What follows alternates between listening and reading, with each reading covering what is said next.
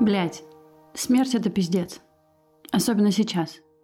Наверное, самая большая ложь, которую мы себе говорим, что ни мы, ни наши близкие никогда не умрем. Я думаю, у этого есть, конечно, важная природная защитная функция, чтобы мы совсем не свихнулись. Если постоянно думать о смерти, то, очевидно, мало чего можно будет добиться, пока еще жив.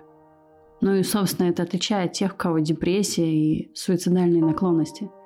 Они именно что не могут функционировать и жить, потому что их привлекает окончание этого всего. Вот опять же понимаю, что нас не учат проживать, прорабатывать эмоции. Мы не знаем, как это – горевать. Во многих традициях и ритуалах, которые были у наших предков, есть огромный смысл. Они будто бы были ближе к себе, к своим чувствам, эмоциям, переживаниям. Траур, слезы или радость. В каждой культуре, в каждой религии свой способ проводить человека, окончить этот путь, начать следующий – и каждый из этих способов по-своему терапевтичен. Важно найти тот, который подойдет тебе. Когда умерла моя бабушка, мне было очень тяжело, жутко, страшно, непонятно. У меня было странное ощущение, что я не могу до конца отгоревать, отплакать. Потому что как только начинала выйти от боли, то переживал мой маленький ребенок, моя дочка.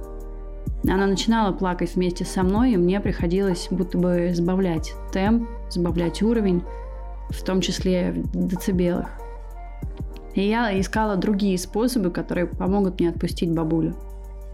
Я прорабатывала горевание вместе с психотерапевтом, и в итоге помогло несколько способов. Первое, я представляла, что если раньше, чтобы связаться с ней и поговорить, нужно было звонить.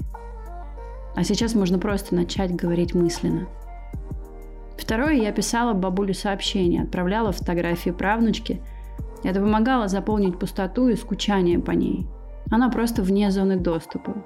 Но все получила и прочитала, думает о нас, не бросила, не забыла. А третье, я склонна к дереализации, то есть к отторжению того, что я переживаю, и очень часто избегаю свои эмоции. Поэтому я фотографировала, как я плачу. Это помогало смотреть на ситуации со стороны и не погружаться сильно в боль, чтобы она не превращалась в травму – а с другой стороны, я приближалась к тому, что чувствую сейчас. Видя, как плачу, я понимала, что испытываю грусть. Привет, Алексей Тимия. В питерском теракте погиб мой близкий товарищ, с которым я не успела вдоволь пообщаться и стать еще ближе. Я поняла, что снова дистанцируюсь от своих эмоций и переживаний, и опять же решила проговорить с психотерапевтом – Зачем ездить к мемориалу? Зачем присутствовать на похоронах?